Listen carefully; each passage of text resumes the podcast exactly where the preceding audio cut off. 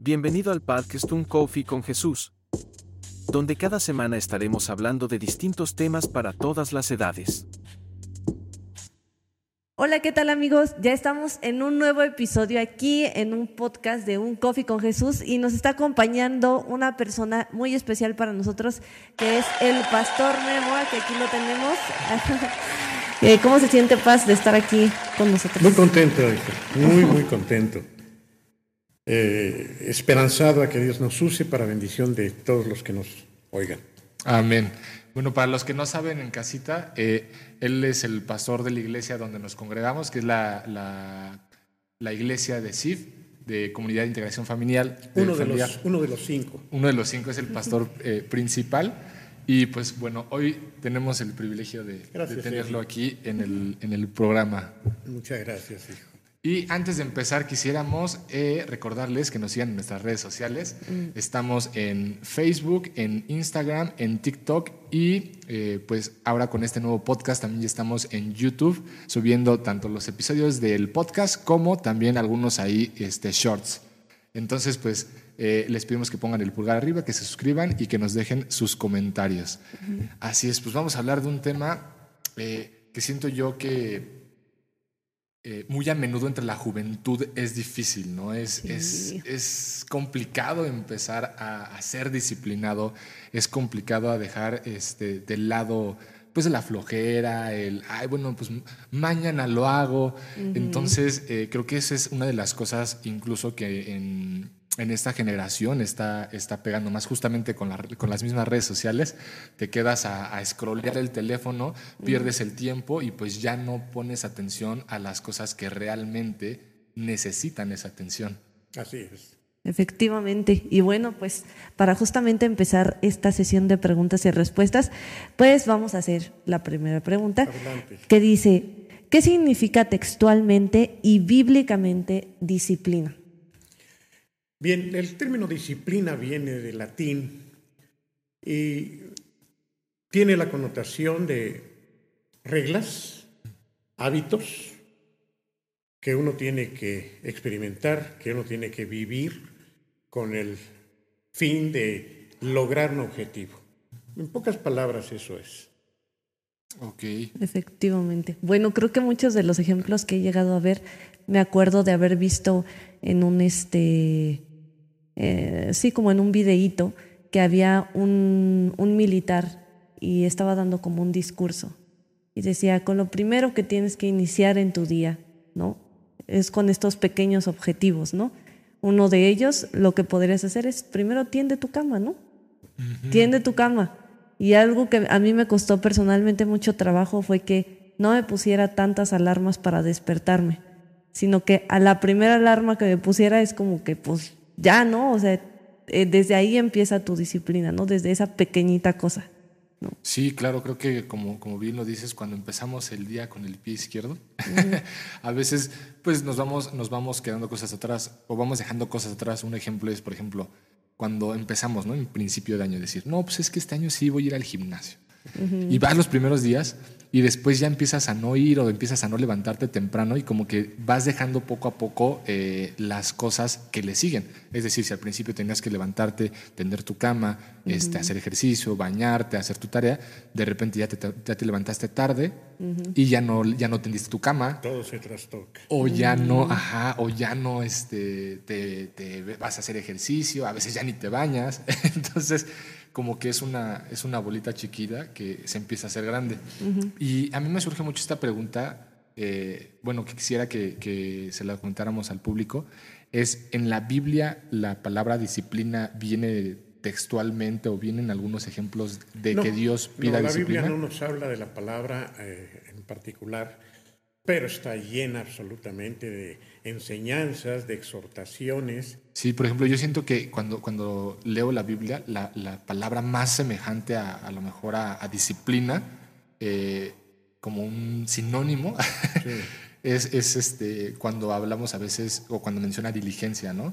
Que a veces siento que, digo, no es, no es exactamente lo mismo, pero siento que a veces va, va de la mano. Y bueno, la siguiente pregunta es, ¿cómo puedo empezar a trabajarla? O sea, supongamos que somos las personas más indisciplinadas, nos levantamos a las 12 de la tarde, a desayunar a las 2 de la, de la tarde. Todo de cabeza. Exacto. Y pues a final de cuentas no es, no es algo bueno ni sano para, para físicamente y pues obviamente es algo que, que a Dios pues no, no, no, le va a agradar que seamos así. Este aspecto eh, conlleva varias eh, consideraciones. En primer lugar, la disciplina no es algo que se puede comenzar a experimentar, y menos cuando uno ya es adulto. Creo que desde que uno nace, uno tiene que empezar a experimentar la disciplina. Y entonces no depende de nosotros, sino de nuestros padres, de quienes nos educan. Y ahí es donde comienza el problema, porque los padres a su vez no son disciplinados y por consiguiente tampoco disciplinan a sus hijos en cuanto a la educación que les dan. Yo creo que uno de los grandes problemas que existe actualmente en el mundo es que no está disciplinada la gente. Eh, esto me recuerda a un pasaje en la palabra que nos dice que cada quien hacía lo que bien le parecía. Está al final del Antiguo Testamento. Y pues para los indisciplinados, ese podría ser su eslogan. Cada quien hace lo que bien le parece. Tú hablabas de, de, pararme temprano, de tener que tender mi cama, de... Bueno, es verdad que los jóvenes si algo eh, rechazan es la disciplina. Pero repito, todo depende de cómo te hayan educado. Hay jóvenes muy disciplinados hay jóvenes que podemos decir, y se menciona junto con la disciplina, están bien educados, eh, tienen buenas costumbres. Todo eso tiene que ver con la disciplina. Es desde que nacen. Yo recuerdo que mi madre me decía cuando me iba, iba a casar, mi hijo, recuerda lo que yo te he venido diciendo. Cuando tengas a tu hijo, procura no cargarlo. Y se los digo a ustedes, que desde pequeño no se acostumbre a que cuando llore lo cargues, porque no vas a dormir. Como viejo que soy ya, conozco que la mayoría de los padres que tienen un bebé, los novatos, los que se estrenan como papás, pues esto ni lo conocen. Y lo primero que hacen, porque es lo primero que su corazón les dicta, es pasársela por semanas cargando al bebé. Y en lugar de eh, enseñarle lo que es la disciplina, ellos terminan eh, siendo educados por sus hijos. Ese es uno de los grandes problemas que yo puedo asegurarles existe en cuanto a no tener disciplina. Y un bebé tiene que acostumbrarse. Yo lo recuerdo porque yo puse en práctica, de hecho escribí un libro precisamente que tiene que ver con la disciplina hacia los mm, hijos. Sí, sí, sí. Y y una de las cosas que presento ahí es lo que mi madre me recomendaba. Me acuerdo que cuando nació mi primera hija, eh, estábamos en casa de mi suegra por la necesidad que mi esposa tenía de, de ser atendida en esos primeros días. Y me acordé de lo que mamá me decía. Y yo le dije a mi esposa, mi hijita, si ahora vamos a, a vigilar todo lo que tenemos que vigilar, eh, que esté cambiada, que haya eruptado, que no tenga hambre, que no tenga frío, que ya la bañamos. Y si llora, la vamos a dejar llorar, pero no la voy a cargar. Me da risa porque recuerdo que pues comenzó mi preciosísima primogénita a llorar. y a veces no solo lloran, a veces berrean. Y pues mi esposa y yo, obviamente, el corazón de los padres que se están estrenando sienten eh, eh, toques, ¿verdad? Y pues no, no la cargamos. No pasaron 20 minutos de estar llore y llore y llore y tocaron a la puerta. Mi suegra querida, ¿está bien la niña? y pues yo le dije, sí, suegra, no se preocupe. Y mi mujer con cara de angustia, ¿no? Y bueno, pues no la cargué. Excuso decirles que estuve llorando como hora y media. Y eso no lo soporta la mayoría de los padres, estrenados. Y al día siguiente, otra vez. Y le dije, hija, apóyame. Yo sé lo que es sentir sentir la necesidad, casi, casi como, como si el niño nos dijera, me voy a morir, porque eso es lo que los padres sienten, algo le pasa. Y claro, si tú no lo empiezas a disciplinar, lo cargas y se queda quieto. ¿Por qué? Porque te está diciendo, no quiero estar sin los brazos. Ellos hablan, aunque no hablan. Al día siguiente fue igual, pero ahora lloró dos horas. Y mi suegra volvió a tocar y tocó dos veces, casi como diciendo, la vez pasada no toqué dos, pero ahora sí. Le digo, suegra, no se preocupe, está bien la niña. dos horas. Y se quedó dormida, yo creo que más de cansancio que... Y dije, yo no sé si aguante la tercera noche. Pero ¿qué creen? No hubo tercera noche. ¿No lloró? Pónganlo en práctica y van a ver. La acostamos y yo sí pensé a empezar a llorar. No lloró. Despertó a las seis y veinte. Hasta esa hora le dio de comer. Porque esa es otra. Ahora los mismos médicos y los consejeros rompen la disciplina. Creo que le llaman eh, dieta libre, una cosa así. A la hora que el niño chilla, a esa hora tienes que atenderlo. No, yo no creo eso. Tengo 72 años y yo, mi propia experiencia, y lo he aconsejado a mis propios hijos, quienes me han hecho caso. No, uno como papá es quien debe implantar o implementar la disciplina para los hijos. Y así como eso. Y tenían dos días de nacidos. Dicen, es que no entienden, que no entienden. Los bebés entienden desde antes de nacer. Sí. Sí, sí, sí. ¿A poco desde antes de nacer puede haber disciplina? ¿Sí? ¿Cómo es eso? Bueno, Esa sí no me la sabía. recordarán, sí, recordarán, recuerdan, pueden ustedes recordar como un bebé, por ejemplo, si la mamá ya tiene 6, 7, 8 meses, está de un lado, el bebé empieza a patear porque no está a gusto. Pregúntenle a las embarazadas y verán. Y entonces la mamá tiene que obedecer al bebé y cambiarse de lugar. Y si no le gusta, sigue pateando hasta que la mamá le, le otorga al bebé intrauterinamente, estoy hablando, ¿eh? el lugar en, en donde esté más cómodo el señorito. Lo vas a ver. Entonces, ¿qué? Se, trata, se trata de disciplinarle. Bueno, yo, tengo, yo no tengo por qué obedecer a mi hijo en, en- en lo que él quiere. Sí, es posible que yo me, me cambie de lugar porque en verdad me está...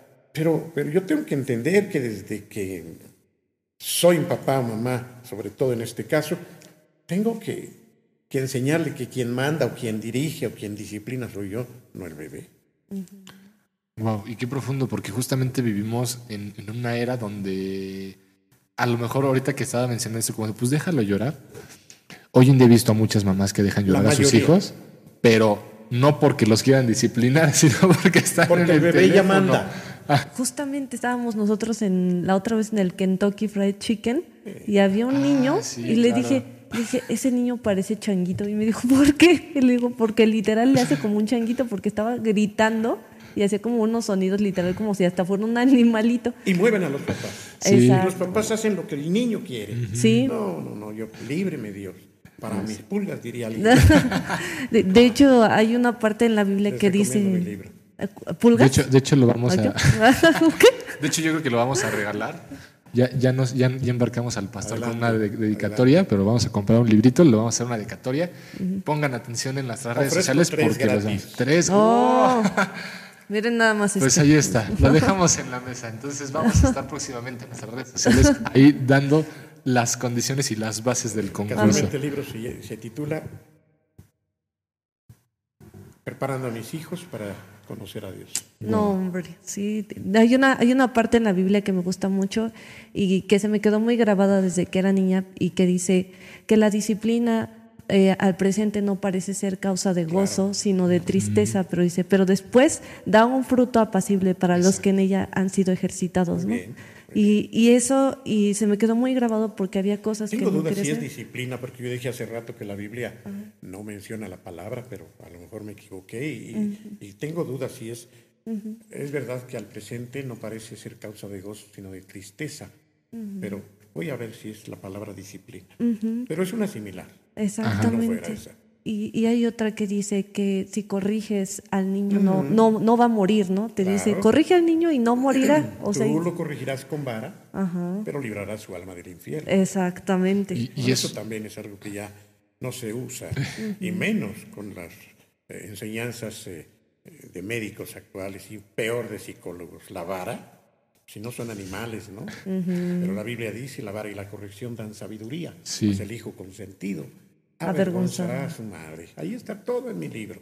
Sí, y, y lo peor del caso es que, que justo como dice, ya, ya es algo que ya hasta podemos, ya legalmente un niño puede levantar la voz, ¿no? Lamentablemente. O sea, es, ese es algo súper cañón porque desde ahí nos imponen el cómo criar a nuestros hijos. Y ahorita ya con la ideología de género, pues ya estamos en otro nivel, ¿no? Eso fue Para un- llorar. Ajá, eso fue una preparación el decir, no, pues es que no los puedes corregir. Mándalo al rincón a pensar, ¿no? Exacto, porque, ahora, o sea, y yo, yo tengo un caso de, de algún familiar que literal se acercó conmigo y me, y me, me preguntó, oye Edgar, es que ¿qué crees que pues, mi hijo este, anda con lo de la ideología de género? Y ahora ya ni siquiera me quiere obedecer porque ahora ya- ella ya es libre eh, de pensar lo que quiera. No, no y es entonces ya, ya como que estamos eh, distorsionando No, no. el Por eso los propósito. papás somos los primeros en tener claridad en torno a esto. Los hijos no son libres para pensar lo que quieran. Eso no es cierto. No, y es muy la peligroso. nos enseña otra cosa muy distinta. No estamos hablando de educación de los hijos, pero tiene una relación muy estrecha, ya que la pregunta es, ¿cómo puedo eh, comenzar a, a aplicarla? O a- más bien a, a- a trabajarla en mí. Ajá. Es, es muy difícil que una persona que no ha sido disciplinada en su vida pueda, cuando ya es adulto, lograr ser disciplinado. No digo que imposible, pero le va a costar mucho más trabajo. Y por ejemplo, supongamos que hablamos de, de un joven, no sé, de unos 15, 16 años, 20 años, que ha tenido esta formación de malos hábitos y de, de poca disciplina en su hogar. ¿Qué sería lo que, lo que podría hacer? Porque creo que es, a final de cuentas, algo complicado. Lo porque primero no es que va a que- tener que, eh, tener en su vida es una vida nueva. Si no tiene a Cristo en su vida, es eh, mm, punto menos que imposible. Una vez que tiene el Espíritu de Dios, el Espíritu le va a redarguir y el poder del Espíritu le puede ayudar. Pero aún así, conozco a muchísimos cristianos que son indisciplinados. Sí, claro. Conozco a muchos, yo mismo necesito. Estaba yo un poco atrasado en mis lecturas diarias. Yo leo la Biblia toda en un año. Y dije, no, yo tengo que terminarla en este año. No puedo dejar, pero eran varios capítulos atrasados. Me tuve que encerrar todo un día para ponerme al corriente. ¿Por qué? Porque como eh, decían anteriormente, eh, me atrasé porque eh, me consentí en, en- en quizá ver más mi teléfono más de tiempo, porque a lo mejor me paré un poco más tarde ese día. Tenía que ver con disciplina. Para poder leer la Biblia toda en un año, como yo lo hago desde hace muchos, eh, se necesita disciplina. Sí, claro. Se necesita disciplina. Yo todos los días leo un una porción de un libro eh, y, lo, y lo subo a las redes. He leído ya casi 70 libros a lo largo de unos años, pero todos los días lo leo. y, y- y a veces me ocupo en algunas cosas y, y tengo a dos o tres gendarmes que les he pedido que si no lo he leído a determinada hora, me manden decir porque se me va la onda. Sí, y claro. entonces me dice, pastor, no ha leído hoy. Gracias, si no me hablas ya se me hubiera olvidado. Y en ese momento me pongo. Pero no he dejado un solo día de leer los 20 minutos diarios que tengo grabados. Ya son más de tres mil y tantos. Pero tiene que haber disciplina. Sí, y como eso, para la oración, para el ayuno, para la lectura de la Biblia, para todo lo que tiene que ver con Dios, si algo va a caracterizar al creyente lleno del Espíritu y al creyente que agrada a Dios, va a ser la disciplina. Tú dirás si no es importante el tema. No, creo que es súper importante en la vida diaria. Yo creo que para todo necesitas una disciplina. Y ahorita, ahorita justamente estaba pensando en otra cosa que, que nos hace o que el, el- el sistema, por, allí- por así llamarlo, o el mundo, va, va distorsionando. Y es esta parte ya, por ejemplo, de los de- del home office, siento que vino a romper también muchas cosas de disciplina. Totalmente. Y ahorita ya Ahorita digo, contestan en pijama exacto. desde la cama. Sí, y creo sí, que, sí. y creo que muchas personas he visto que sí han podido, por ejemplo, ser emprendedores o emprender algún tipo de negocio, pero incluso para eso se necesita disciplina. Aunque estés en casa. Exacto, y el problema es que muchos lo agarran como una excusa para no hacer nada. Pues, ah, no, pues es que yo soy freelance, ¿no? Yo soy mi propio jefe porque no me gusta seguir órdenes, No me gusta. porque no me gusta tener un no horario. soy disciplinado, no me gusta tener patrones. El patrón que hace, pues te manda, te Exacto. ordena, te mete en una disciplina. Exacto. Pero todo eso está en contra. Ahora las iglesias han sufrido mucho a partir de la pandemia, porque la gente prefiere conectarse. Pero el pasaje que nos dice, mirad cuán bueno y cuán delicioso es, Salmo 133, habitar juntos los hermanos en armonía. Eso nunca se va a poder derogar Sí, claro. por mucha tecnología que hay. Sí, claro. Nunca será igual ver a un hermano, abrazarle, besarle, que saludarlo de lejos. Exactamente. Eh, ahorita se me venía también otro pasaje donde el Señor habla acerca de la diligencia que aún está en los propios animales, ¿no? Cuando dice, ve a la hormiga perezoso Así cómo es, trabaja, ¿no? es. Para estar lista Correcto. para el tiempo donde va a venir a lo mejor el- la escasez, ¿no? Entonces, creo que el, el Señor nos da varios ejemplos en su palabra acerca de cómo es que uno tiene que ir siendo diligente, ¿no? Y bueno, de esto también creo que está un poco aunada la siguiente pregunta y dice, ¿cómo tomar disciplina cuando se tiene un problema emocional? Yo conozco a, a muchas personas que a lo mejor padecen de ansiedad, de depresión, de, de este tipo de cosas como emocionales que las arrastran a puntos de hasta de procrastinación, ¿no? Y que no las dejan como que avanzar, ¿no? Y están constantemente sumidas en este tipo de, de- de cuestiones. Sí, en efecto, mija, aunque eh, tendríamos que separar las dos palabras, porque puedo estar yo enfrentando una circunstancia adversa y no tiene que ver con disciplina necesariamente. Eh, pero muchas veces lo que estoy enfrentando, lo que estoy viviendo, pues es, puede tener una relación, pero si, si somos estrictamente justos, eh, puede haber algún problema emocional eh, por un lado y por otro lado es la disciplina o la indisciplina que yo pueda tener o dejar de tener. Eh, creo que si mi problema emocional se debe a mi indisciplina, va a ser todavía más difícil que yo pueda salir de ese problema emocional implementando la disciplina como si fuera a ir a comprar algo que puedo adquirir en, tal, en tal lugar. Si nuevamente recuerdo lo que les decía yo en cuanto a que la disciplina se aprende y se experimenta y se practica y se vive desde que uno nace, pues imagínate querer ser disciplinado cuando yo ya estoy emocionalmente abatido. Si yo tengo un problema emocional porque no encuentro trabajo, pudiera ser que no encuentro trabajo porque no tengo un título, porque no fui disciplinado, porque no me gusta trabajar, porque nunca me enseñaron disciplina para trabajar. Entonces, ¿cómo puedo yo eh, sortear el problema emocional? Por eso a veces algunos no pueden. No más no pueden. Porque no se puede obtener disciplina de la noche a la mañana. No se puede.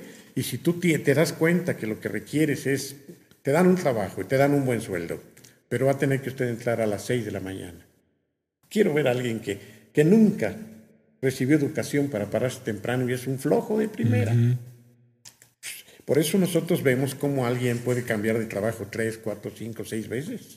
Sí, claro. En ningún trabajo lo reciben.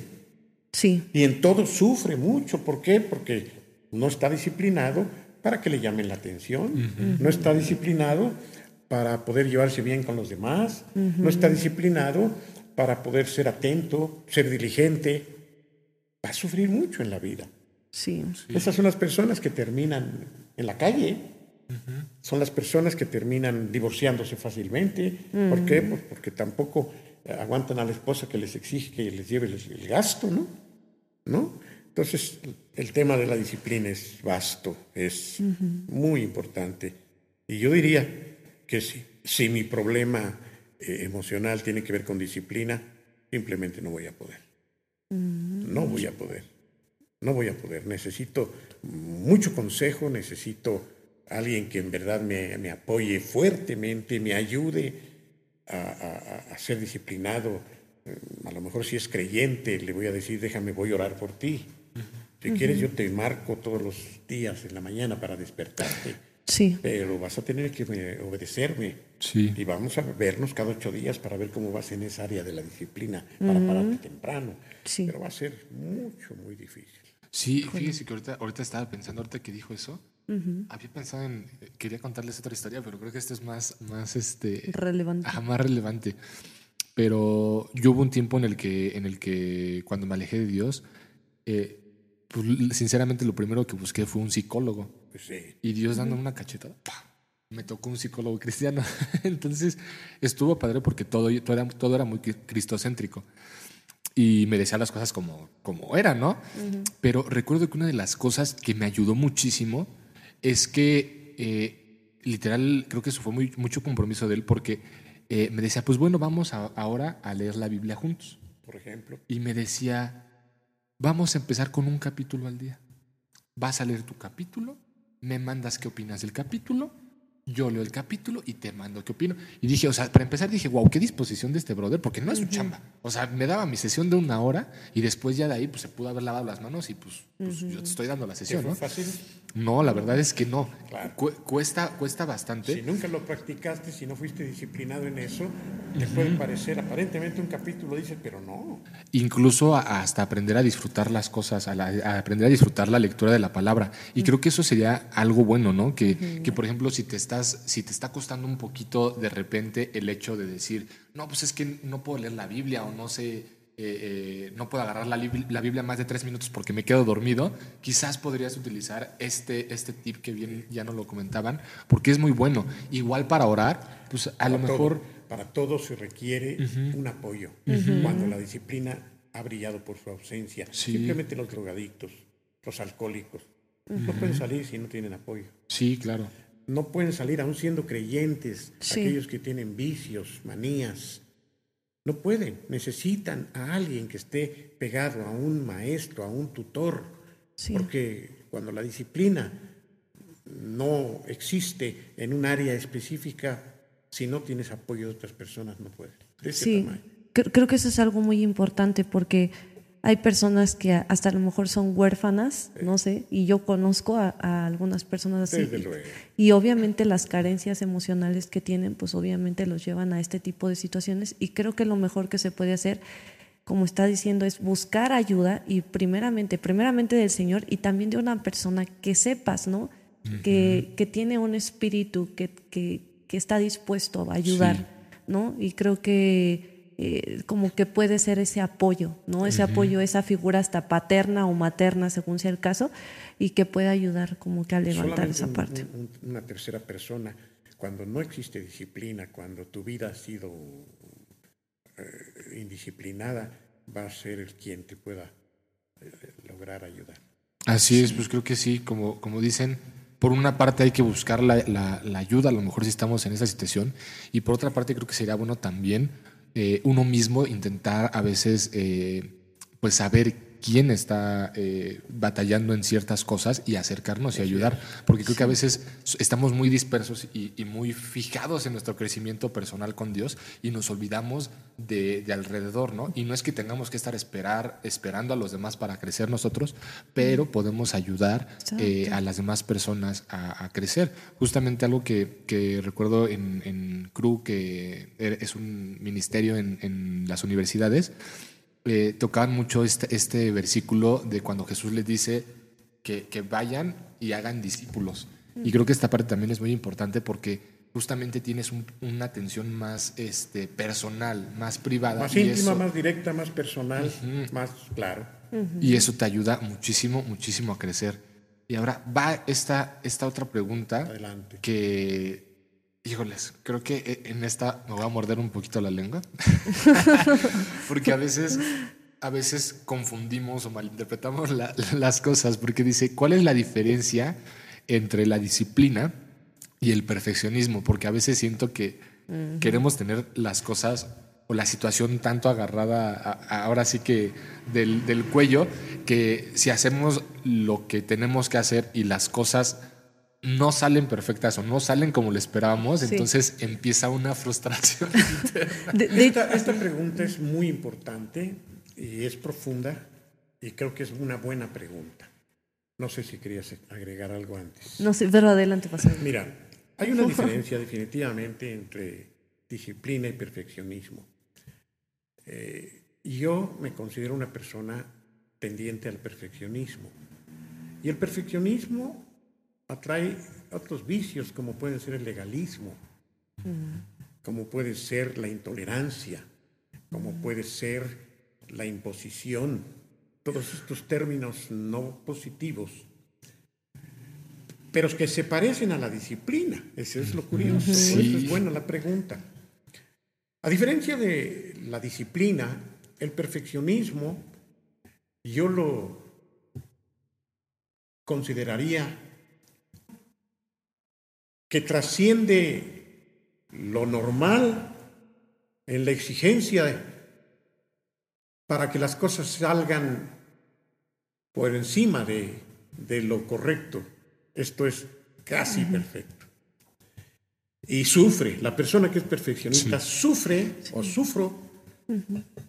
Dios ha trabajado en mi vida, tengo que reconocerlo, pero el perfeccionista padece cuando las cosas no salen exactamente como él quiere. El problema es cuando involucras a otros.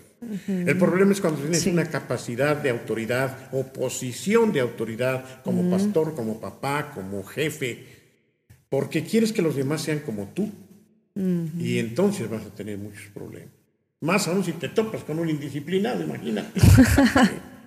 Pero llegó un tiempo, yo recuerdo que en mi oficina, suponiendo que este es mi escritorio, yo tenía aquí el- la fotografía de mi familia y aquí tenía yo una macetita y quizá yo aquí tenía por acá mi, mi pluma. Yo sabía cuando alguien había entrado a mi oficina. Ese es el perfeccionista, ¿no? Porque aunque estaba en el mismo lugar las cosas, pero si estaban 10 cen- centímetros movida, alguien se sentó en mi, en mi escritorio, ¿no? Eso me parece ahora eh, de risa, aunque no es, no causa mucha risa en los que son afectados. y, y he tenido que, que batallar contra esta forma de ser. ¿Por qué? Porque he tenido que comprender que no todos son iguales, que si bien a mí me gusta que todo esté limpio, por ejemplo, pues tengo que entender que otros no lo son así. Y si antes yo criticaba eso, o, o les podía yo hasta señalar, pues ahora me tengo que quedar callado porque me ha, ca- me ha creado más conflictos y problemas esa forma de ser perfeccionista. ¿no? Pero hay diferencia con la disciplina. Yo puedo pedirle a aquellos que están bajo mi autoridad que lleguen a tiempo, por ejemplo, eh, eh, y no necesariamente es un perfeccionismo. Ahora, el perfeccionista en un momento dado, mm, él mismo va a cuidar llegar a tiempo. Y si los demás no llegan a tiempo, va a sufrir. Va a sufrir y les va a hacer ver al grado de pelearse, al grado de ofender, al grado de señalar. Y, y- y- y no debe de ser. Sí. Entonces el perfeccionismo no es para mí una cualidad y, y tampoco podríamos decir que, que es una persona disciplinada. No, el perfeccionismo me parece que es y raya en una obsesión. Sí. Eh, Sí, sí, sí. Yo, yo hablaría de del perfeccionismo como un, un obsesivo en cuanto a las cosas que deben ser y tienen que estar y deben hacerse y eso es feo, eso es malo. Pero la disciplina es algo con la cual el mundo no caminaría si no existiera. Así Sí, que sí hay claro. diferencia. Sí, no, muchísima diferencia. En- Así que- es que mi mamá me estaba platicando apenas que tiene una vecina donde vive y me decía y me decía que Las tengo y las conozco. Ah, Exacto. bueno, pues dice que su vecina dice que está peleada con toda su familia y me dijo, es que no deja que ni siquiera nadie le ayude, porque si alguien va, por ejemplo, su hijo va y le ayuda a lavar la ropa, no, es que no lo hiciste como yo lo hago. Imagínate la de suegra. No, no, sí, no. Una suegra perfeccionista. no, literal nadie, nadie la ayuda, no, o sea, nadie, va la a ayuda. empezando por, por el yerno o la nuera. Exacto. Y es por eso no creo que el perfeccionismo sea una cualidad, sino es un defecto. Efectivamente, creo que sí es, es una situación muy difícil y como dice también como para muchas veces la persona que lo está viviendo vive en un estrés constante. pero continuo. Imagínate estas personas, yo conocí una hermana que no me dejaba entrar a su casa, me invitó a su casa fuera de México, en un país incluso diferente, y teníamos que quitarnos los zapatos. Me gritó desde donde venía, dice, acuérdate. y, la verdad es que me, me, me, apené, le digo, discúlpame. Pero ya que llegué a mi casa dije, santo Dios, líbrame de, personas. Pero sí, el perfeccionista sufre y hace sufrir a los demás. Sí, efectivamente. Y más si tú vives en un, en un departamento, mejor dicho, en un, en un eh, condominio, en un eh, lugar de, casitas juntas, con una persona así, vas a tener problemas. Y ella va a tener problemas con todo. Yo conozco gente que tiene problemas con todo mundo. Con todo mundo por ser perfeccionista. Sí. Como que habla, ay, perdón, me habla exactamente acerca del afán, ¿no? Del que hablaba a lo mejor hasta mismo Jesús con Marta y María, ¿no? Por ejemplo, a lo mejor Marta era una perfeccionista, ¿no? Le reclamó a Jesús, no te da cuidado, mi hermana está aquí, y diríamos en el actual, echadote enfrente de ti y yo trabajando. Jamás Marta pensó que Jesús le dijera, ella escogió la mejor parte. Afanada y preocupada estás en muchas cosas. Ay, no. Pero tu hermanita está aquí oyéndome. Claro, nosotros podríamos decir, Jesús tenía razón, yo estaría a sus pies escuchándolo. No, ¿Quién sabe? ¿Quién sabe? Si tú fueras perfeccionista como Marta, probablemente también acusarías a tu hermana que está ahí oyendo a Jesús. Sí, y, creo que también, hace mencionaba que también eso lleva a, a hacer a veces a las personas legalistas y yo tengo un familiar, bueno, muchos familiares, que, que, justamente, e, incluso en, otras cosas fuera de, a lo mejor de la palabra o de lo que conlleva el cristianismo, son perfeccionistas, pero lo trasladan a esto. Y, algo que también me gustaría rescatar de, las personas perfeccionistas es que creen siempre tener la razón y, piensan que, que, todo lo que hay en su mente es como la verdad absoluta. y, y, eso, eso lleva a un conflicto muy grande porque una es, es, es, un, es muy difícil que vean eh, cosas nuevas. Y cuando las ven, a veces se les olvida, o se nos olvida, eh, que, que en su momento no las sabíamos. Que en su momento nosotros estábamos a lo mejor equivocados en, en estos puntos. Y entonces eh, las personas intentan cambiarlas. Un ejemplo así muy, muy este, vago una vez un familiar se me acercó y, eh, yo estoy en un motoclub cristiano que se llama Solid for Jesus.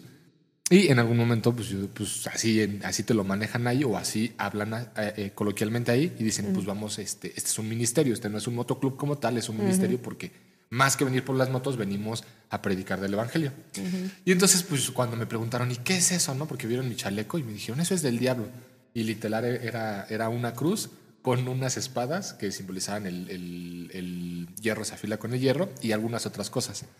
Y ya les expliqué, y en una de esas se me salió la palabra ministerio. Y entonces, eh, pues muy alarmada, eh, este familiar me dijo, no, es que eso está mal, porque el ministerio los ministerios están constituidos por Dios y son este, este, este y este. Y, me empezó a dar toda una cátedra y me dice, eso a lo mucho podría ser un servicio, pero eso no es un ministerio, ¿no? Y de alguna manera como que le escuché, lo, lo, estuve orando y me puse a, buscar en la palabra también para saber. Y dije, ok, creo que, creo que sí, tiene razón. Y de hecho en otra, en, otras, en otra vez que me volví a mencionar lo mismo, le dije, pues sí, yo creo que tiene razón. Pero también tenemos que entender que no toda la gente va a tener a veces el mismo conocimiento que uno. y, a lo mejor yo ya lo aprendí ya puedo decir, bueno, es el lugar donde sirvo, ya, no, ya a lo mejor no le digo, es el ministerio donde, donde estoy. Pero hay que tener un poquito de, esa gracia y de ese amor que Dios nos ha tenido hasta que nos revela las cosas con, con las personas que a lo mejor ese tipo de cosas no les ha revelado, porque literal estuvieron como seis meses con eso en la cabeza y cualquier cosa que decir. La palabra clave, ya la mencioné. Imagínate un pastor y yo lo fui, puedo decir con, con libertad que lo fui, legalista, intolerante y perfeccionista, acaba con una congregación. Yo creo que yo lastimé a lo largo de los 50 años que tengo de pastor, que precisamente en julio los cumplo si Dios me permite. Yo lastimé a mucha gente en el camino como pastor, tengo que reconocerlo, me duele, todavía recuerdo a algunos por quienes oro, que ya no están conmigo, precisamente por intolerante, amén de perfeccionista. Eh, esto te lleva también, imagínate un pastor, esto lo va a llevar a ser legalista. ¿Qué es el legalismo? El legalismo es caminar sin la guía del Espíritu Santo, haciendo y viviendo lo que a mí me parece que las demás personas deben hacer. Y entonces llego hasta usurpar el lugar del Espíritu Santo. He tratado con mucha gente de todo tipo, por lógica, y yo me he encontrado con gente como la que tú mencionabas hace rato, que sufren señalando si la palabra correcta es ministerio o no es ministerio. Ya, ya, ya me cansé yo personalmente de ser así. Y ahora creo que si algo busco más que nunca es la tolerancia. Pero no es tan sencillo como pastores, como, como gente en la iglesia, porque la palabra de Dios es real y a veces es cortante más que una espada de dos filos. Y hay cosas en donde no podemos conceder. Pero aún en eso que no se puede conceder, debe haber gracia, debe haber tolerancia, debe haber paciencia, debe haber comprensión. Pero cuando no hay eso, entonces hay dureza, legalismo, intolerancia, perfeccionismo. Estoy hablando de conceptos totalmente antagónicos. Entonces, ¿qué es lo ideal? Es pues una persona que sea disciplinada, sí, una persona que esté llena del Espíritu de Dios, una persona que esté llena del fruto del Espíritu, y el fruto, o parte del fruto del Espíritu es amor, Paciencia, precisamente, amor, gozo, paz, benignidad también. Benignidad, bondad, fe, mansedumbre, templanza. Una persona perfeccionista no va a ser paciente. Una persona perfeccionista no va a ser tolerante, no va a poder tener gracia y misericordia. Y esto es algo que, que todo ministro y todo pastor, sobre todo, por no decir todo creyente, deberíamos de estar experimentando con los demás. No todos son como nosotros, en caso de que nosotros nos consideráramos lo mejor. y, así como a nosotros nos costó trabajo algo, pues a los demás les está costando trabajo. Entonces nosotros tenemos que, sobre todo los ministros, tener mucha paciencia, mucha vivencia del fruto del Espíritu, llenura del mismo, para poder actuar como Jesús. Jesús fue perfecto. Podemos ver a un Jesús paciente, pero también podemos ver a un Jesús justo, a un Jesús disciplinado, a un Jesús firme, a un Jesús enojado.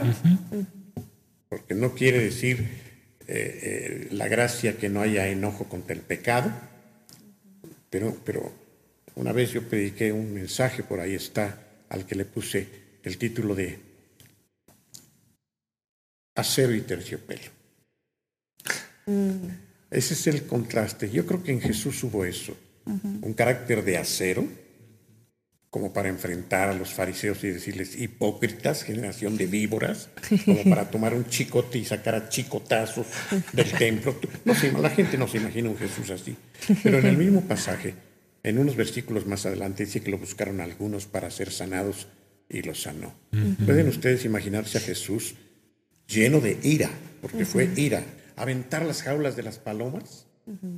¿Se lo imaginan haciendo eso con un rostro apacible y sereno? No, es verdad. Jesús fue un hombre fuerte, fue un hombre muy firme, fue un hombre que podía enojarse, pero fue un hombre que podía quedarse callado y recibir los bofetazos. Sí. O las bofetadas. E, eso es acero y terciopelo. Normalmente tendemos a hacer una u otra cosa. O sea, eres un blandengue, cobarde, callado, aparentemente muy bueno, o eres un bruto que pisotea, que tira, que dice, que afrenta, que, que manda, que... Pero, pero tener el, equilibrio tan precioso que tuvo Jesús, Solamente por el Espíritu se puede. Justamente tiene, creo que este Marcos Vidal, una canción que hace como este contraste que dice, eres a la vez tan fiel y tierno, Creo ¿no? que sí. Que una niña dice, puede acariciarte, Sí. pero después dice, pero también eres tan valiente, eres tan poderoso que tú eres el león como de la tribu de Judá, ¿no? Cordero y león. Cordero y Sí. león, exactamente. No es tan sencillo, ¿verdad? Yo creo que cuando, cuando lleguemos a ese punto y me conmueve porque es lo que yo deseo, poder llegar al, al punto de, de ser terciopelo con la gente, pero también ser firme. Me duele porque no lo soy, me duele porque estoy luchando para llegarlo a ser, pero, pero es lo más bello que se pueda lograr. Sí, sí, porque creo que es una línea bastante delgada y que en, el, en la mayoría de los casos lo usamos como pretexto las dos partes para justificar nuestras acciones. para tapar nuestros errores de un lado y de exacto. otro. Decir, Jesús no, no tuvo que hacer eso. Ujú. no Sí, tuvo es- que hacer eso. Eh, eh, lo vemos en esa, en esa posición, bellamente actuando hasta la muerte. Perdónalos porque no saben lo que hacen. Tremendo, tremendo. Sí. Bueno, pues creo que creo que este justamente este final de, de esta respuesta fue algo muy hermoso porque creo que y estoy segura que va a tocar el corazón de Eso las personas que lo están viendo y porque ha tocado también el Perdón nuestro. por Sí. conmoverme. No, no, creo que eso es lo más hermoso que nosotros Sí. podemos hacer porque doblegamos nuestra vida ante el Señor y nos mostramos sinceros delante de Él, ¿no? He podido ver esto y con esto cierro porque no quiero tomar más tiempo. Hubo un tiempo en que los niños me veían y se escondían. Ahora me da gusto que puedo jugar con ellos, que puedo recibirlos, me reciben y me saludan con cariño. Eh, cuando empecé a notar eso dije, pues síguele así, Señor. Termina de hacer la obra. No digo que ya llegué, me falta mucho todavía. Sí. Gracias por invitarme. No, muchas gracias por venir. Bueno, yo quiero decir algo. Ah. ya más que como miembro de un Coffee con Jesús, sino como, como oveja de esta iglesia, porque creo que eso se ha notado mucho. Y creo que eso de verdad ha ayudado mucho a, a- a todos los que estamos abajo para incluso unirnos más, para poder seguir caminando para el Señor, como que eso, eso te motiva. Y creo que cuando tú ves a una persona que, que está enfrente, eh, reconociendo errores, cambiando, mejorando, eso te motiva mucho porque como que es como, como saber, ok, Dios, Dios está aquí y sabemos, como usted bien lo decía, que todo esto es gracias al Señor por el Espíritu Santo. Solamente la gracia de Dios. Y, y- y entonces también, eh, también entonces como que mueve tu espíritu a querer ser partícipe de ese cambio y no quedarse eh, en lo mismo. Entonces, Que pues, gracias a- al Señor por eso y pues no sé si quieran agregar algo más. Bueno, les invitamos a que lo puedan compartir también con personas que ustedes sepan que lo necesitan escuchar, porque eso es la finalidad de esto. Así que, este, pues a todos les agradecemos mucho el tiempo dedicado. Sigámonos esforzando, caminando en el Señor. Y bueno, pues nos despedimos y esto fue Un Coffee con Jesús. Bye. Gracias por ser parte de este podcast Un Coffee con Jesús. Nos encantaría que puedas compartir este podcast con tus amigos o conocidos. Hasta el próximo episodio.